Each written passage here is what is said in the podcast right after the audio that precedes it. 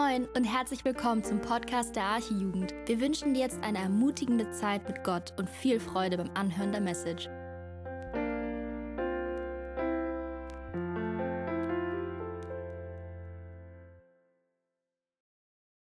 Ja, einen wunderschönen guten Abend wünsche ich euch. Schön, mal wieder hier vorne predigen zu dürfen. Ist schon wieder eine ganze Weile her. Lag vor allen Dingen daran, dass ich meine Bachelorarbeit geschrieben habe. Aber umso mehr freue ich mich heute wieder hier zu sein. Und ihr seht schon das Thema hier fett auf der Leinwand. Die Frage Gottes Plan oder der freie Wille des Menschen. Und zu diesem Thema stellen sich hier eine Menge Fragen. Hat der Mensch überhaupt einen freien Willen oder hat Gott schon alles vorherbestimmt? Und wenn Gott wirklich souverän ist, was hat dann unser Leben eigentlich für einen Sinn? Macht das irgendwas aus, unsere Entscheidungen, die wir treffen? Und äh, wenn ich einen freien Willen habe, kann ich mich dann gegen Gott entscheiden? Oder wenn ich Christ bin, habe ich mich für Gott entschieden oder hat er sich zuerst für mich entschieden? Und all diese Fragen stellen sich viele Christen äh, schon seit vielen Jahren, eigentlich seit Beginn der Gemeinde. Deswegen wird es eben auch schon in den Briefen von Paulus viel behandelt. Ähm, genau. Und auch die Reformation vor ungefähr 500 Jahren hatte ja irgendwo diese Frage auch als Grundlage, wo unser guter Luther dann ja die These aufgestellt hat, dass wir allein aus Gnade gerettet sind und dass es nicht auf irgendwelche Werke des Menschen ankommt, wir keine Entscheidung treffen, sondern es ist vollkommen Gottes Gnade, die uns rettet. Und offensichtlich ist es nicht so einfach, jetzt auf alle Fragen, die damit verbunden sind, eine ganz klare Antwort zu geben. Sonst würden wir nicht schon seit 500 oder 2000 Jahren über dieses Thema in der Kirchengeschichte diskutieren. Und man könnte jetzt mit Sicherheit einen langen Vortrag hier halten, hochtheologisch, und danach werden trotzdem noch nicht alle Fragen geklärt. Und ich würde mir auch niemals herausnehmen, zu sagen, dass nachdem große Theologen in der Geschichte darüber äh, geschrieben haben, dass ich mich jetzt hier hinstellen könnte und eine Frage auf eine Antwort auf jede Frage geben könnte. Ich glaube aber auch nicht, dass das die Aufgabe dieser Predigt ist, sondern es geht vielmehr darum, dass wir auch durch dieses Thema Gottes Größe erkennen und ich weiß nicht, mit was für einer Voreinstellung du zu diesem Thema hier bist. Der eine oder andere hat sich vielleicht schon mal damit beschäftigt. Und ich weiß, dass viele Christen auch heutzutage, auch andere Gemeinden, mit denen wir auch äh, viel zu tun haben, ähm, dieses Thema anders auslegen würden, als wir es tun. Und äh, wenn das so in deinem Herzen schon so drin ist, dann möchte ich dich bitten, dass wir das einfach ablegen und einfach versuchen, in dieses Thema hineinzugehen mit dem Ziel, dass wir ja Gottes Größe sehen, dass wir uns an das Wort halten, in die Bibel schauen, gemeinsam sehen, wie herrlich Gott ist und äh, ja einfach im Glauben zu ihm wachsen, ermahnt werden, wo es nötig ist, aber auch ermutigt werden und einfach gestärkt werden dadurch, dass wir ja Gott mehr kennenlernen. Und äh, eigentlich ist auch das ein, eine Herangehensweise, die hilft, dieses ganze Thema besser zu verstehen, dass wir uns anschauen, okay, zu was für Leuten, was ist eigentlich das Ziel, was die einzelnen Autoren in der Bibel verfolgen mit ihren Texten? Zu was für Leuten schreiben sie diese Texte? Weil es gibt Stellen, die eindeutig irgendwie die Souveränität Gottes in den Vordergrund stellen und andere, die eher das Werk des Menschen in den Vordergrund stellen. Und häufig hilft es schon dabei, um den Text besser zu verstehen, dass wir uns anschauen, wer liest diesen Text eigentlich? Für wen ist er gedacht? Und dass wir uns dann den Kontext anschauen.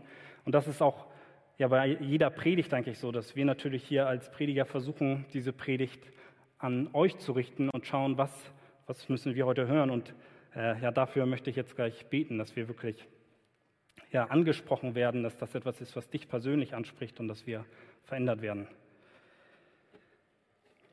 Ja, Vater, und darum möchte ich dich jetzt wirklich bitten, dass du jedes einzelne Herz, jede einzelne Person, die heute hier ist, egal ob hier vor Ort oder am Livestream, dass du es wirkst, dass wir verändert werden, dass wir ja dich besser kennenlernen, dass wir immer mehr verstehen, wie groß und wie mächtig du bist und dass ja du einfach die Herzen öffnest und dass wir da, wo es nötig ist, auch ermahnt werden, dass wir wieder zurück auf den richtigen Weg kommen, aber dass du auch niedergeschlagene Herzen aufbaust, dass du neuen Mut gibst, Herr.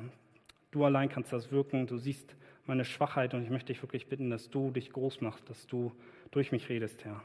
Amen. Als Grundlage für dieses Thema, was doch nicht so ganz einfach ist, äh, so schnell hier abzuhandeln, haben wir zwei Verse aus Philippa. Und die könnt ihr jetzt hier mal gleich mitlesen, steht schon darunter, Philippa 2, die Verse 12 und 13. Und da steht, Darum, meine Geliebten, wie ihr alle Zeit gehorsam gewesen seid, nicht allein in meiner Gegenwart, sondern jetzt noch viel mehr in meiner Abwesenheit, verwirklicht eure, eure Rettung mit Furcht und Zittern. Denn Gott ist es, der in euch sowohl das Wollen als auch das Vollbringen wirkt nach seinem Wohlgefallen. Und in diesem Text sehen wir, dass irgendwie beide Aspekte erwähnt werden. Wir sehen, wenn wir uns nur Vers 12 angucken würden, dann würden wir wahrscheinlich in der ersten Interpretation denken, okay, wir müssen etwas tun, damit wir gerettet werden. Wir müssen Angst um unsere Errettung haben. Und dann gucken wir uns nur Vers 13 an und wir sehen, okay, ja, Gott macht eh alles. Und da sehen wir schon direkt, wie wichtig es ist, dass wir uns das Gesamtbild angucken, dass wir uns den Kontext angucken, weil diese Verse stehen direkt hintereinander. Es ist sogar ein Satz, der mit einem denn verbunden ist. Das eine gehört zu dem anderen. Und das möchte ich im Laufe der Predigt immer wieder darauf zurückkommen. Aber zunächst möchte ich damit starten, dass wir uns einmal anschauen, was eigentlich Gottes Plan alles beinhaltet, indem wir uns einfach viele andere Bibelverse angucken und einfach Gottes Wort sprechen lassen. Ähm, und dazu ja, einfach zu sehen, worüber nach der Bibel Gott alles souverän ist. Und da fängt es an, dass wir Verse haben, dass Gott souverän über die ganze Natur, über seine Schöpfung herrscht. Und äh, dazu habe ich auch mal hier zwei Bibelverse zunächst. Einmal Hiob, wo es heißt, dass er den Schnee und Regen schenkt, dass es ja durch, durch ihn gelenkt wird, dass es anfängt zu regnen, dass er die Wolken schenkt und dann danach, dass er auch Herr über die Pflanzen ist. Er ist es, der das Gras wachsen lässt und alle anderen Pflanzen, damit wir als Menschen versorgt werden. Und dann geht es weiter, wenn wir uns dann die Tierwelt angucken, äh, in Matthäus. Da heißt es, dass er ja, jeden einzelnen Spatz, jeden noch so kleinen Vogel, jedes kleine Getier kennt und er weiß genau, wie viele es sind und wenn sie vom Himmel fallen, weiß er das und er weiß sogar, wie viele Haare wir als Menschen auf dem Kopf haben. Also er kennt jedes Detail von seinen Tieren und auch von uns Menschen, jedes noch so kleine Detail. Und in Sprüche 16, Vers 33, das hat jetzt nicht direkt was mit der Natur zu tun, heißt es aber, dass er sogar weiß, wie das Los fällt. Und bei all diesen Sachen, die wir jetzt gerade uns hier angeguckt haben in der Natur, ist eigentlich interessant zu sehen, dass wir rein menschlich gesehen für jede dieser Sachen eine völlig ausreichende Erklärung geben könnten, ohne Gott irgendwie zu involvieren. Wir können uns erklären, warum es regnet. Wir können erklären, warum Pflanzen wachsen. Und es gibt für alles wissenschaftliche Erklärungen. Man könnte auch bei Würfeln, wenn man jetzt sehr genau ist, physikalisch sagen, wenn die mit dieser Kraft geworfen werden in die Richtung, dann fallen die so und so. Also das könnte man rein theoretisch alles erklären und Gott würde dabei überhaupt keine Rolle spielen.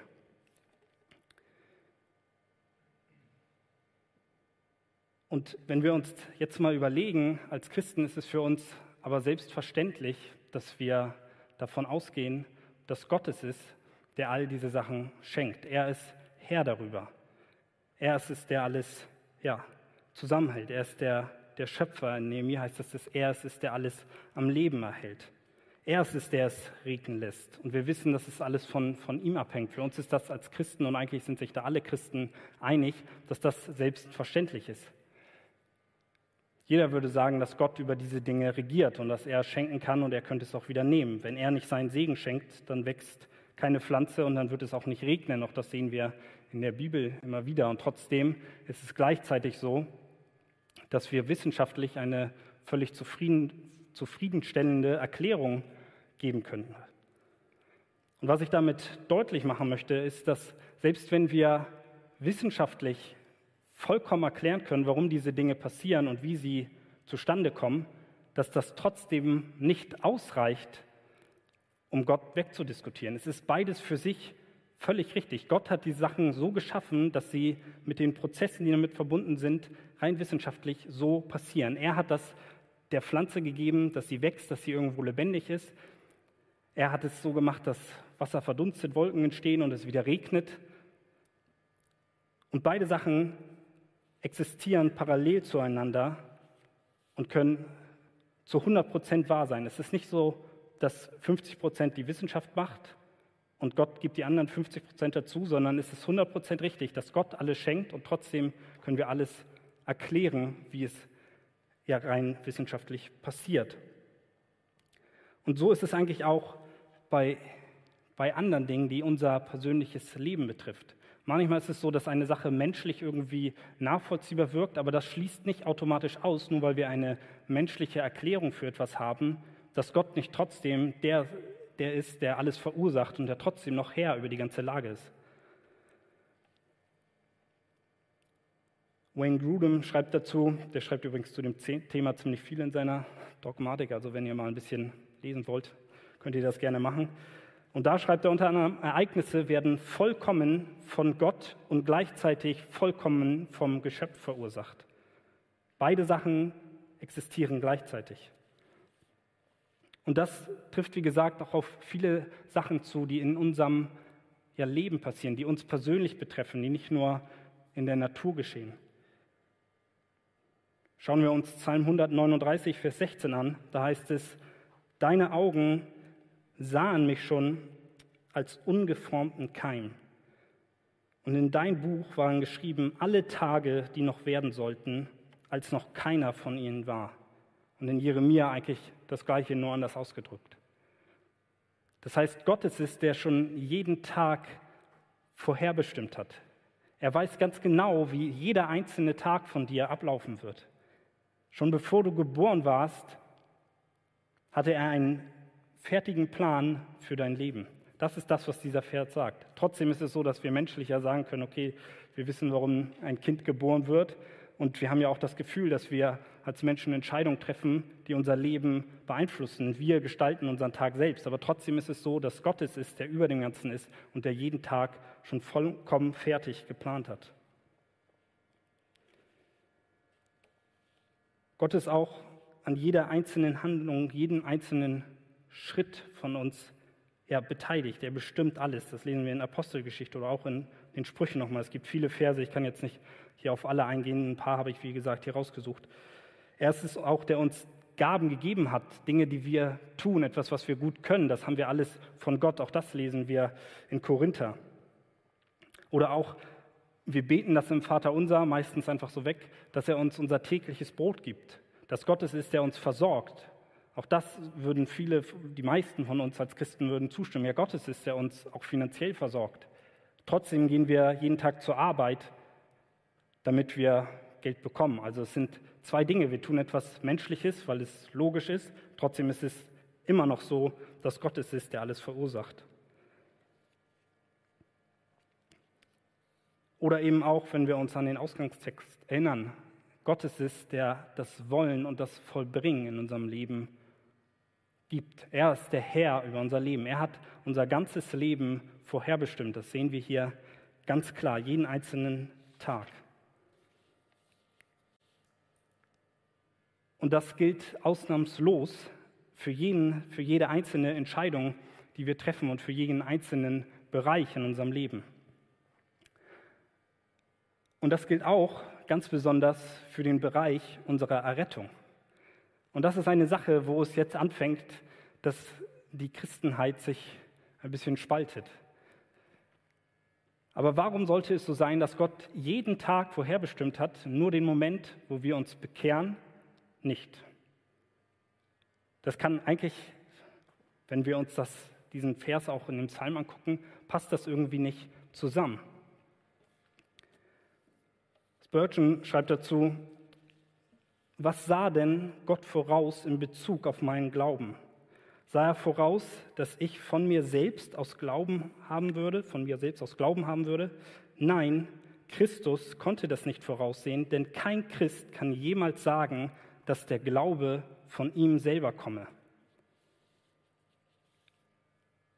Kein Christ kann von sich sagen, dass der Glaube aus einem herauskommt. Wir als Menschen entscheiden uns nicht für Gott. Er ist es, der uns erwählt. Und eigentlich müssen wir uns nur die Anzahl angucken, wie häufig dieses Wort direkt vorkommt, mal abgesehen von den ganzen Versen, die das irgendwie implizieren. So wie hier der Psalm. Das Wort Erwählung oder ähnliche Wörter kommt allein im Neuen Testament über 70 Mal vor. Aber wir sehen es nicht nur im Neuen Testament, dass sich da auf einmal alles ändert, sondern eigentlich sehen wir es schon vorher. Auch im Alten Testament, in der ganzen Heilsgeschichte Israel, sehen wir, wie Gott souverän sein Volk erwählt. Es fängt damit an, dass wir lesen in Nehemia, äh, achso, kommt später, egal, passt schon. Ähm, in Nehemia lesen wir, den, ich habe gedacht, den habe ich da auch stehen, dass Gott Abraham erwählt hat. Und dann lesen wir später, dass Gott Jakob erwählt anstelle von Esau, obwohl Esau der Erstgeborene ist. Es das heißt sogar in Römer 9, dass er Esau hasst. Und zu Mose sagt er, das ist das, was wir jetzt hier sehen, wem ich gnädig bin, den bin ich gnädig, und über wen ich mich erbarme, über den erbarme ich mich. Und diese Verse greift Paulus auch in Römer 9 wieder auf. Er nimmt genau diese Verse und sagt, das ist immer noch die Wahrheit. Gott ist es, der entscheidet, über wen er, wen er gnädig ist, wem, über wen er sich erbarmt und wen er rettet schlussendlich. Und gerade Römer 9 ist eines der stärksten Kapitel zu diesem Thema. Deswegen auch darunter nochmal ähm, ein nächster Vers. Was nämlich dann häufig kommt, ist so die Frage, ist das nicht ungerecht, wenn Gott es ist, der, der uns alle erwählt und dass er es ist, der entscheidet? Dann können die Menschen noch gar nichts dafür, wenn sie verloren gehen. Wenn Gott es eigentlich eh alles lenkt, was haben wir dann für eine, für eine Aufgabe? Und Paulus weiß, dass diese Fragen kommen und dass dieses Thema kein leichtes ist. Aber deswegen macht er deutlich, hey, wir müssen mal verstehen, wer wir sind im Vergleich zu Gott. Deswegen schreibt er, was sollen wir nun hierzu sagen? Ist etwa Ungerechtigkeit bei Gott, das sei ferne. Wer sind wir, dass wir Gott sagen könnten, dass er ungerecht ist? Er ist es, der den Maßstab setzt. Er ist es, der das Gesetz gibt. Er ist Gerechtigkeit in Person. Und wir sind Sünder. Ohne ihn sind wir völlig verloren. Und jetzt wollen wir ihm sagen, was gerecht und ungerecht ist. Auch im Kapitel vorher schon in Römer 8 haben wir so eine, so eine Kette, wie das mit unserer Rettung abläuft. Da heißt es, denn die zuvor ersehen, den die er zuvor ersehen hat, die hat er auch vorherbestimmt, dem Ebenbild seines Sohnes gleichgestaltet zu werden, damit er der Erstgeborene sei unter vielen Brüdern. Die er aber vorherbestimmt hat, die hat er auch berufen, die er aber berufen hat, die hat er auch gerechtfertigt, die er aber gerechtfertigt hat, die hat er auch verherrlicht.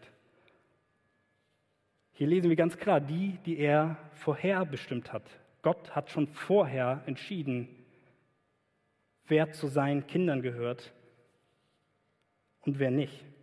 Er hat sie erwählt. Er entscheidet darüber. In Römer 9 lesen wir außerdem noch, so liegt es nun nicht an jemandens Wollen oder Laufen, sondern an Gottes Erbarm. So erbarmt er sich nun über wen er will und verstockt, wen er will. Und auch Jesus selbst gebraucht diesen Begriff, dass er davon redet, dass es Auserwählte gibt. In Matthäus zum Beispiel lesen wir, aber um der Auserwählten willen sollen die Tage verkürzt werden. Und dann, denn es werden falsche Christusse und falsche Propheten auftreten und werden große Zeichen und Wunder tun, um, wenn möglich, auch die Auserwählten zu verführen. Was ich hier nur deutlich machen will, ist, Jesus selbst spricht davon, dass es Auserwählte gibt. Von Gott Auserwählte.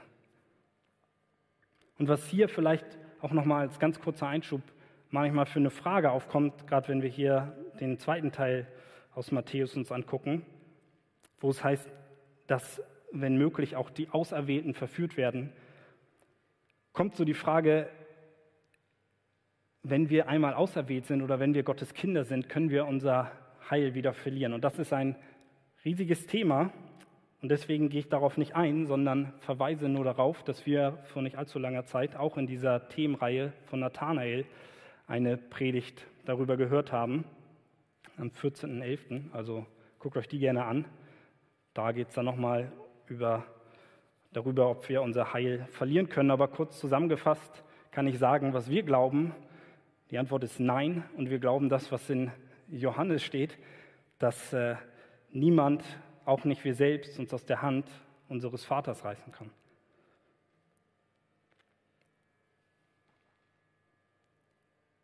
Und wenn wir uns dann die, die Frage stellen, ich hatte es gerade schon gesagt, ist das, ist das nicht ungerecht, wenn Gott so handelt? Dann guckt euch nochmal das an, was, was Paulus auch später nochmal im Römer sagt, nur ein paar Verse danach zwei Verse. Äh, nee, gar nicht, nochmal ein paar Verse später, wo er sagt, nun wirst du mich fragen, warum tadelt er dann noch? Also warum, warum kann Gott uns irgendwas vorwerfen? Denn wer kann seinem Willen widerstehen? Ja, oh Mensch, wer bist du denn, dass du Gott rechten willst? Wir sind einfach nicht in der Position, dass wir Gott irgendetwas vorwerfen könnten. Wir müssen uns unserem Stand vor Gott bewusst werden. Wir sind seine Geschöpfe. Und wir haben uns gegen gerichtet. Wir sind voll von Sünde. Wir sind von Grund auf böse. Das ist unsere Ausgangslage. Und deswegen sind wir auch gar nicht in der Lage, und es ist anmaßend zu behaupten, dass wir uns, wenn Gott uns fragt, dass wir uns von uns aus für Gott entscheiden. Dazu sind wir nicht in der Lage. Epheser 2, Vers 1 spricht davon, dass wir geistlich tot sind. Ein Toter kann von sich aus nicht handeln. Und das ist unser, unser Zustand,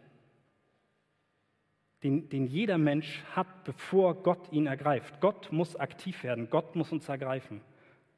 Kein Mensch fragt von sich aus nach Gott. Steht in Römer 3, Vers 11. Und es wäre von Gott vollkommen gerecht, völlig gerecht. Er hätte das, das volle Recht dazu, jeden Einzelnen von uns hier und jeden Menschen verloren gehen zu lassen. Er muss niemanden retten. Und jedes Mal, wenn er jemanden rettet, dann ist das Gnade. Gerecht wäre es, jeden verloren zu gehen. Aber wir haben einen gnädigen Gott, der sich Einzelne auserwählt, um sie zu retten, aus Gnade allein. Epheser 2, die Verse 8 und 9. Denn aus Gnade seid ihr errettet durch den Glauben und das nicht aus euch. Gottes Gabe ist es, nicht aus Werken, damit sich niemand rühme. Wir haben nichts dazu beigetragen. Gott ist es, der uns rettet. Aus Gnade schenkt er uns Glauben. Und die Frage, die hierbei manchmal aufkommt, ist ja, was ist denn dann mit dem Bösen? Was ist denn mit unserer Sünde? Wenn Gott alles vorherbestimmt hat, dann kann ich doch gar nichts dafür. Und ein Punkt, den wir hier sehen, ist, dass Gott auch souverän über das Böse ist, dass auch er es ist, der es in der Hand hält, der noch immer größer ist. Wenn wir uns die Geschichte von Josef angucken und dann das Ende sehen, da heißt es in 1. Mose 50, Vers 20, Vers 20, ihr gedachtet mir zwar Böses zu tun, aber Gott gedachte es gut zu machen. Der Mensch wollte etwas Böses tun. Die, die Geschwister von Josef hatten böse Absichten, aber Gott ist Herr auch über das Böse in dieser Welt. Er regiert darüber. Und er, ja, ist, er hat es auch zu einem gewissen Zweck gemacht. Wir verstehen es manchmal nicht ganz, aber wir sehen auch hier in dem Vers, in, in Sprüche 16, Vers 4, dass Gott es ist, der, der über das ja, scheinbare Unrecht, über das Böse, über ja, alles Schlechte der Herr ist. Es passiert nicht außerhalb von seiner Kontrolle. Es ist nicht so, dass Gott in dem Moment nicht aufpasst. Aber was wir ganz wichtig dabei feststellen müssen, ist, dass es niemals so ist, dass Gott das Böse verursacht. Er ist nicht für das Böse verantwortlich. Wir können ihn nicht zur Rechenschaft ziehen. Das ist auch das, da kann man eigentlich wieder die Antwort aus Römer geben. Wer sind wir, dass wir Gott sagen könnten, dass es ungerecht sei und dass er etwas falsch macht? Wir sind nicht in der Position. Und der freie Wille des Menschen macht ihn verantwortlich für seine Sünde. Gott hat das Recht, jeden einzelnen Menschen für die Fehltaten zur Verantwortung zu ziehen. Und wenn wir vom freien Willen reden, wir sehen, Gott, Gott ist souverän über alles, über jede Entscheidung. Da fragt man sich, was, was ist denn nun unser freier Wille? Und das ist vielleicht auch nochmal das vom Anfang, dass das zwei Sachen sind, die, die parallel zueinander existieren. Gott ist völlig souverän, er kennt jeden Ablauf, er weiß, wie wir uns entscheiden, er erwählt uns. Trotzdem hat der Mensch in gewisser Hinsicht einen freien Willen. Den müssen wir nur richtig definieren. Und zwar besteht der freie Wille ganz sicher nicht darin, dass wir uns aus uns heraus für Gott entscheiden könnten. Wir haben nicht die Möglichkeit zu sagen, ich möchte jetzt mit Gott gehen oder ich möchte ohne ihn gehen. Das muss Gott zuerst bewirken. Das haben wir gelesen. Gott muss eingreifen. Aber was der Mensch als freien Willen hat, ist, dass er sich aus sich heraus freiwillig für das Böse entscheidet und gegen Gott. So beschreibt es auch Calvin und er sagt selbst, dass er dieses Wort freier Wille sehr, sehr ungern benutzt. Und wir merken, dass wir hier langsam an einen Punkt kommen, ja, wo wir die Sachen nicht mehr vollständig verstehen. Wie kann es denn sein, dass Gott völlig souverän ist, dass wir hier lesen, dass er alles lenkt? Und trotzdem sagen, dass wir irgendwo einen freien Willen haben. Das passt doch irgendwie alles nicht zusammen. Und ich habe schon das Beispiel mit diesen Pflanzen gebracht, dass es durchaus sein kann, dass zwei Dinge, die vollkommen wahr sind, parallel zueinander existieren. Aber noch ein, ein weiteres Beispiel, was äh, ja, man ganz gerne in diesem Kontext verwendet, ist, dass wir verstehen müssen, dass äh, wir es nicht schaffen, beide Wahrheiten gleichzeitig völlig zu, dass wir nicht beide Wahrheiten gleichzeitig völlig greifen können und dass das so ist wie beim Geldschein. Ich habe hier mal so einen mitgebracht, kennt ihr alle hier. Beide Seiten, wenn wir uns diese Seite hier angucken, dann wissen wir, das ist ein 10-Euro-Schein. Ich weiß nicht, ich hoffe, man sieht das im Livestream, keine Ahnung, in welche Kamera ich das halten muss. Ähm, und wenn wir diese andere Seite angucken, dann ist da was anderes drauf und trotzdem würde uns das ausreichen, dass wir wissen, okay, das ist ein 10-Euro-Schein. Und so ist es eigentlich auch mit diesen beiden Wahrheiten. Wir wissen, wir haben eine Verantwortung als Menschen. Wir haben in gewisser Hinsicht einen, einen freien Willen. Und das ist wahr.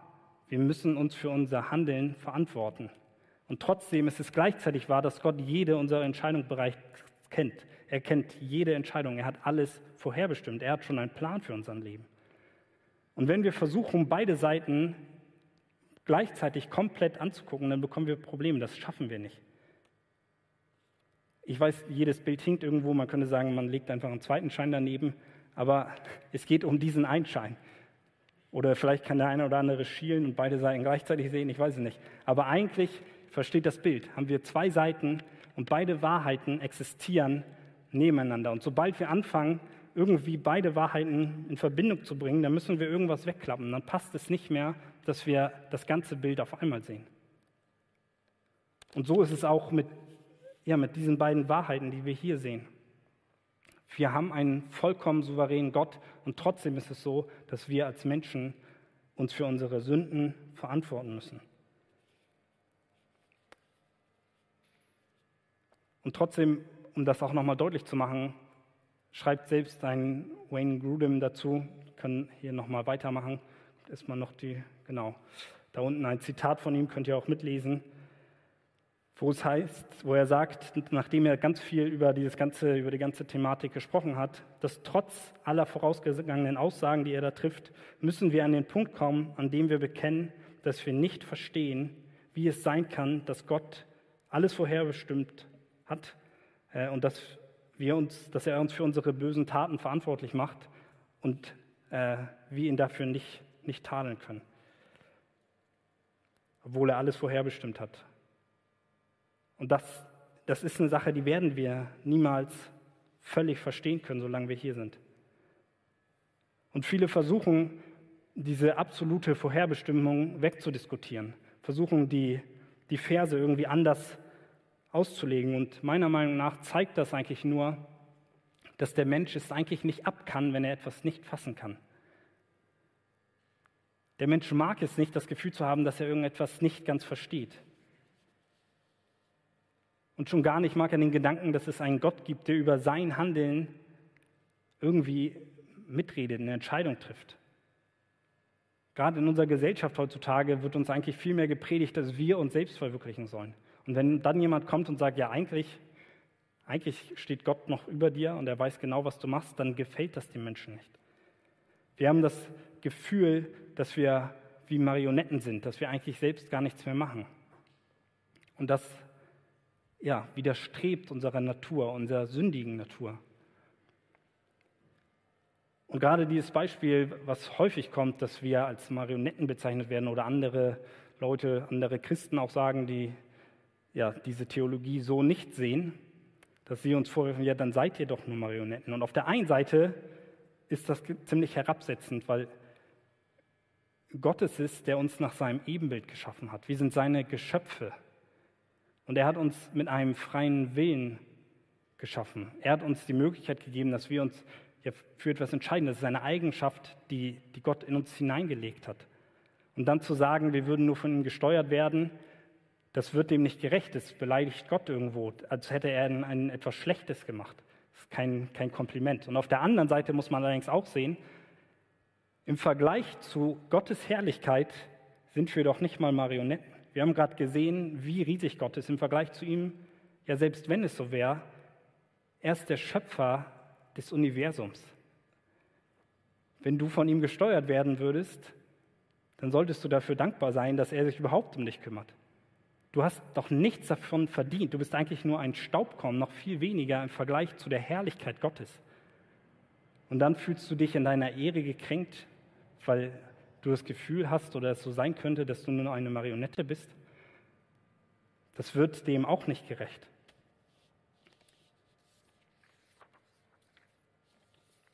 Und wie gesagt, ich weiß, dass es hierzu durchaus andere Ansichten gibt, aber ich kann die Bibel nur so predigen, wie ich sie verstehe und wie sie hier auch in der Arche gepredigt wird, dass wir diese sogenannte reformierte oder kalvinistische Lehre eben vertreten.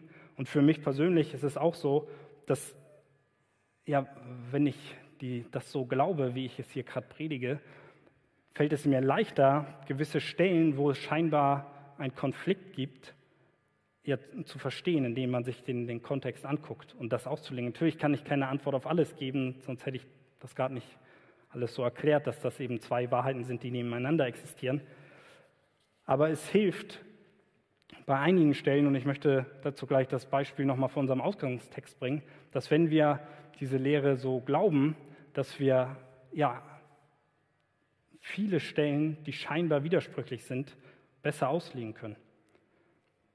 Deswegen lasst uns nochmal hier unseren Ausgangstext anschauen. Ich habe den da nochmal reingepackt. Und wie schon gesagt, schaut man sich nur Vers 12 an, dann könnte man denken, dass ja, Paulus den Philippern sagt, ihr müsst eure Rettung selbst irgendwie erwirken. Und ihr müsst es sogar mit Furcht und Zittern tun. Ihr müsst Angst darum haben. Aber das kann, wenn man sich den Kontext des Philipperbriefs nur anguckt, schon irgendwie passt das da eigentlich nicht rein.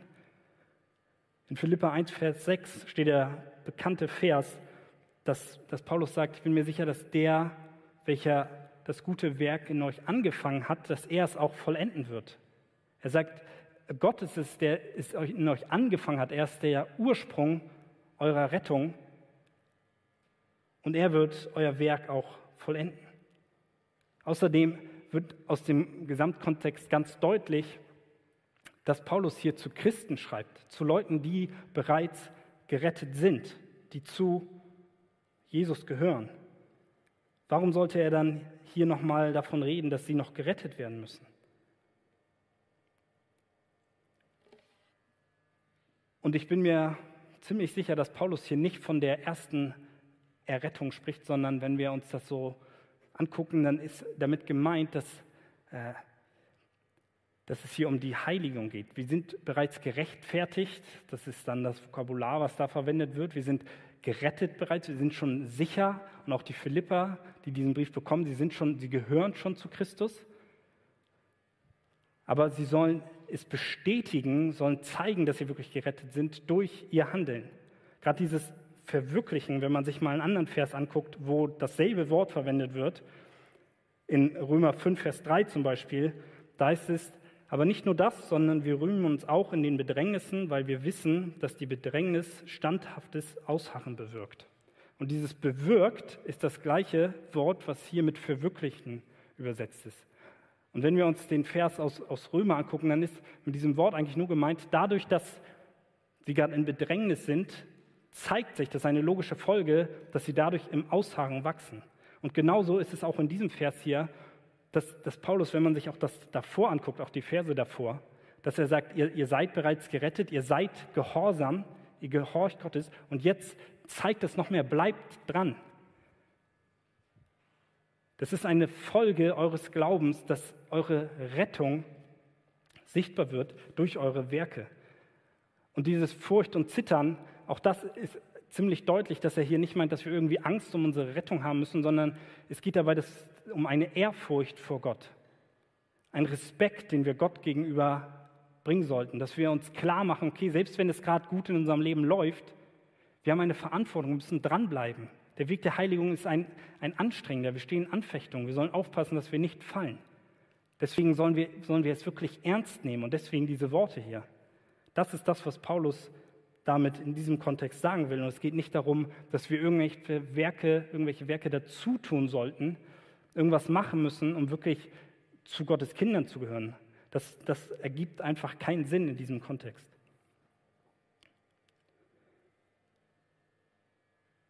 Und dieses Hin und Her, was hier scheinbar irgendwie ist, dass wir jetzt erst davon lesen und dann Vers 13 wieder was anderes, macht, macht deutlich das, was ich eingangs gesagt habe, dass, dass Paulus hier verschiedene Aspekte auch ansprechen möchte. Er möchte die Leute, die sich vielleicht sicher fühlen in ihrem Gehorsam, dass sie denken, oh ja, läuft ja, die will er ermahnen, die will er sagen, hey, passt auf, ihr müsst das ernst nehmen, bleibt dran. Und die Leute, die sagen, hey Paulus, ich bin so am Boden, ich versuche und versuche, ich gebe alles, aber irgendwie, ich weiß nicht, ob ich wirklich dazugehöre. Den sagt er direkt in dem Fest danach, Gott ist es, ihr müsst, habt keine Angst. Trotzdem ist es, das, ist es so, dass Gott es ist, der euch Kraft gibt. Er ist, der das Wollen und das Vollbringen schenkt. Und das macht er eigentlich den kompletten Philipperbrief durch. Er ermahnt die Leute und ermutigt sie wieder. Es ist ein, ein Hin und Her. Um beide Aspekte drin zu haben. Und eigentlich ist das auch nichts anderes, was äh, Jakobus beispielsweise schreibt, wo man im ersten Moment auch denken würde, dass es hier um Werkegerechtigkeit geht wo er sagt, dass das Glaube ohne Werke tot ist. Also müssen wir, um zu glauben, ja doch irgendwie Werke haben. Eigentlich sagt das nur das aus, was ich gerade erklärt habe, dass es eben eine logische Schlussfolgerung ist. Wenn wir wirklich gerettet sind, dann, dann tun wir Werke. Und das ist auch etwas, was in der Verantwortung von uns Menschen irgendwo steht. Wir haben einen Auftrag, dass wir in den Werken wandeln, dass wir unsere Rettung verwirklichen sollen. In Epheser 10, äh 2, Vers 10 lesen wir auch davon. Gott ist es, der die Werke bereitet hat, aber das Wandeln, dass wir in ihnen wandeln, ist eine aktive Handlung. Das ist eine, ja, eine Aufforderung an uns Menschen, dass wir aktiv werden. Wir sollen uns nicht einfach zurücklehnen. Das macht auch deutlich, dass die Schlussfolgerung, die vielleicht auch einige ziehen, ja, wenn Gott alles vorherbestimmt hat, dann kann ich jetzt ja mich zurücklehnen und dann macht er schon alles.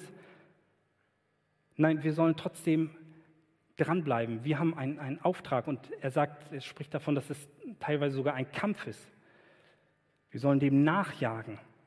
Wir müssen aktiv werden. Das ist die Verantwortung, die wir als Menschen haben. Auch wenn wir durch Gnade gerettet sind, Gott alles bewirkt, sollen wir unser Hirn einschalten und das, was wir menschlich wahrnehmen, das, was wir als, als Menschen so wahrnehmen, dass wir handeln, das, das sollen wir auch umsetzen. Wir sollen Entscheidungen treffen im Gehorsam Gott gegenüber. Wir sollen sein Wort lesen. Wir sollen in der Beziehung zu ihm wachsen. Und ein wiedergeborener Christ ist daran zu erkennen, dass er genau das tut.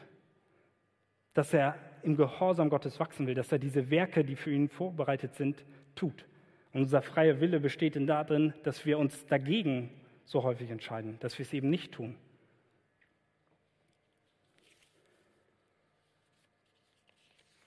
Die Frage ist jetzt, wenn wir das jetzt alles hören und wir verstehen vielleicht auch nicht alles, was, was, ist das, was ist die Reaktion, die diese Lehre in uns auslöst? Was, wie reagieren wir darauf?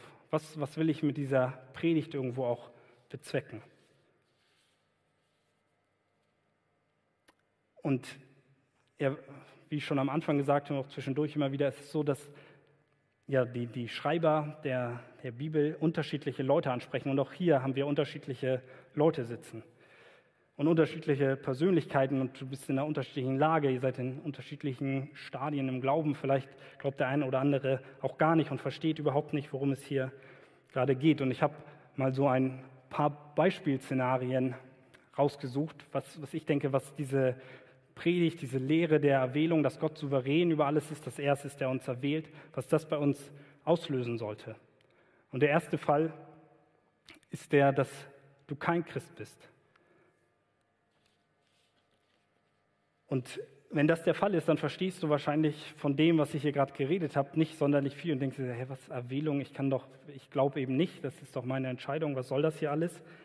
Und will ich dir sagen, dass es vielleicht auch besser ist, dass man sich mit dem Thema nicht direkt auseinandersetzt, wenn man sich mit dem christlichen Glauben beschäftigt, sondern dass ja in erster Linie da gilt, dass du verstehen musst, dass wir einen mächtigen Gott haben. Wir haben einen Gott, der diese Welt geschaffen hat, der über alles herrscht und gegen den jeder einzelne von uns sich versündigt hat. Du bist in Feindschaft mit Gott und du brauchst Errettung. Der einzige Weg, Gottes Gericht und der Hölle zu entkommen, ist, dass du umkehrst, dass du Buße tust, dass du ja aktiv wirst, dass du ja zu, zu ihm kommst und dem Auftrag, der in Apostelgeschichte 3, Vers 19, wie er da steht, tust, dass du Buße tust, dich zu ihm bekehrst, deine Sünden ablegst und anerkennst, dass er ja der einzige Weg zum Vater ist, dass, dass Jesus es ist, der der deine Sünden trägt, dass er dein Retter ist. Das musst du erkennen. Und dann kann es gut sein, dass man im Laufe seines Christenlebens, und ich glaube, so war es bei vielen Christen, dass man erst rückblickend irgendwann erkennt, okay, eigentlich war es, war es Gott, der mich gezogen hat. So war es auch bei mir. Im ersten Moment denken wir, ja, wir tun Buße und es ist richtig, das ist der Auftrag, das ist das, was wir predigen müssen an Leute, die nicht glauben. Tut Buße, kehrt um, ihr seid sonst verloren. Andi hat mal ein Bild auch äh, genutzt von einem gewissen Graf Zinzendorf. Der hat wohl mal Folgendes dazu gesagt, dass ein Mensch an die Himmelspforte kommt und äh, dann steht er über so einer kleinen Tür und geht ein durch die enge Pforte. Das ist ein Vers aus Matthäus 7, Vers 13. Und der Mensch, dieser Wanderer, der zu dieser Pforte kommt, überlegt, ja, was, was macht er denn jetzt? Und nach einigen Überlegen denkt er sich, ja gut, ich treffe jetzt die Entscheidung, dass ich durch diese enge Pforte gehe. Und dann ist er durch die Pforte gegangen und nach einiger Zeit, kurz hinter der Pforte, dreht er sich nochmal um und guckt, wie die Tür von der anderen Seite aussieht. Und da steht dann, vor Grundlegung der Welt zum ewigen Leben erwählt. Und, und das ist das, was, glaube ich, viele bestätigen können. Im ersten Moment tun wir Buße, wir haben das Gefühl, wir, wir entscheiden uns für Gott, wir, machen diese, wir, wir treffen diese Entscheidung.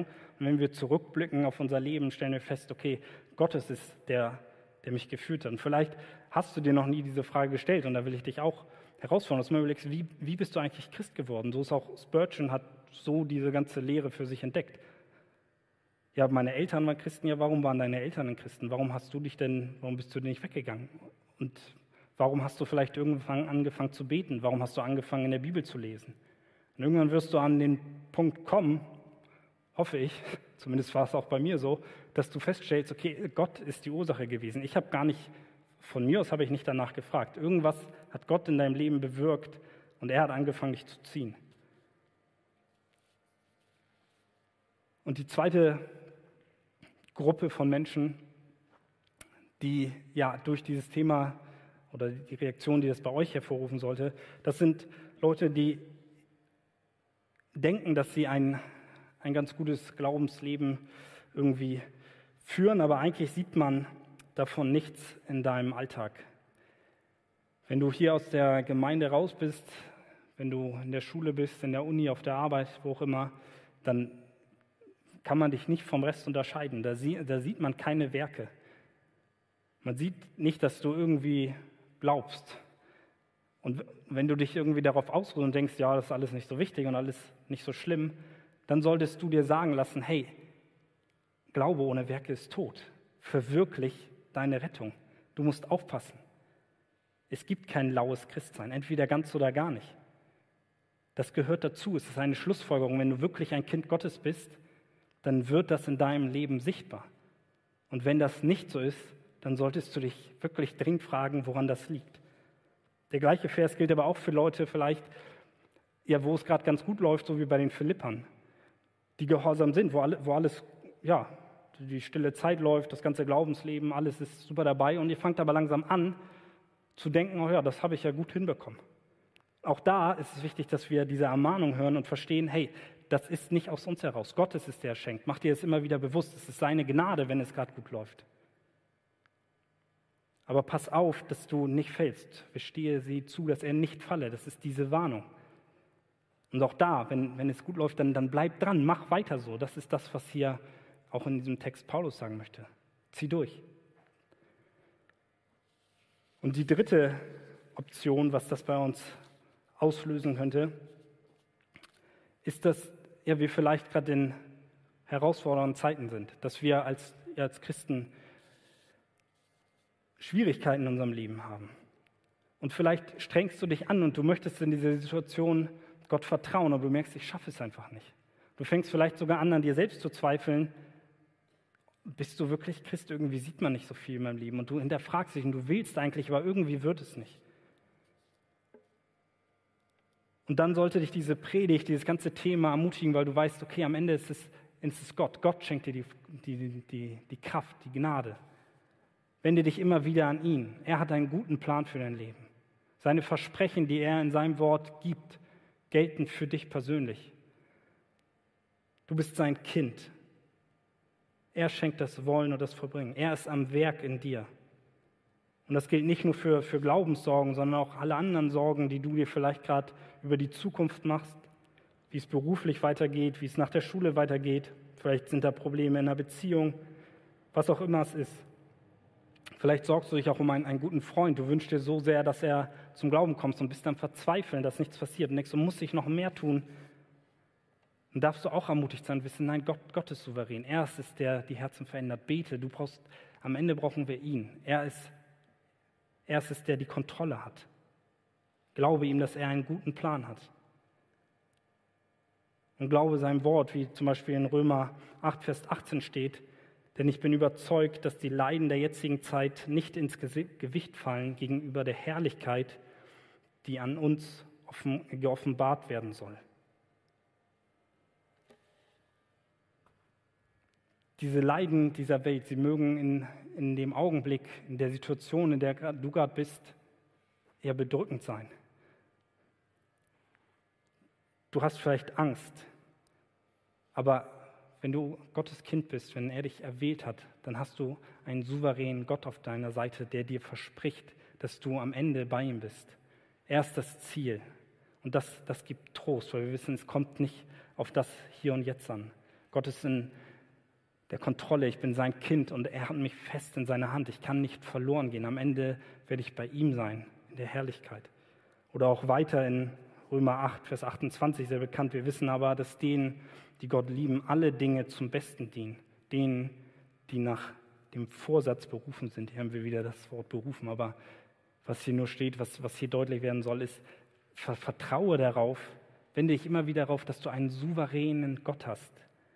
Er lenkt auch das Böse in dieser Welt. Er lenkt jedes kleine Detail. Er weiß um deine Sorgen, um dein Leid. Aber er lenkt es alles zum Guten, so wie wir es auch bei Josef gesehen haben. Er hat die Kontrolle. Und wir dürfen dankbar dafür sein, dass wir einen großen und allmächtigen und souveränen Gott haben. Das muss uns keine Angst machen, sondern es ermutigt uns. Es gibt uns Trost. Selbst wenn wir ihn mit unserem Verstand nicht völlig fassen können. Eigentlich macht das nur noch mal deutlich, wie viel größer Gott ist als wir. Und er ist es, der uns aus Gnade erwählt, der uns zu seinen Kindern gemacht hat,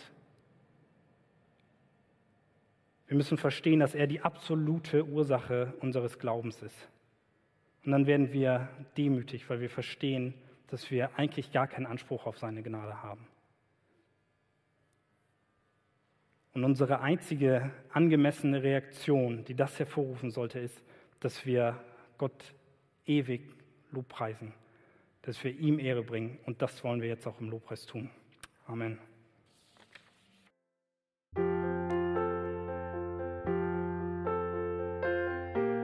Wir freuen uns, dass du heute mit dabei warst. Wir als Archijugend sind fest davon überzeugt, dass Gott auch heute durch sein Wort spricht und hoffen, dass du ihn durch diese Predigt besser kennenlernen konntest. Weitere Beiträge von uns findest du auch auf unseren Social-Media-Kanälen oder unter archijugend.de. Bis dann, tschüss!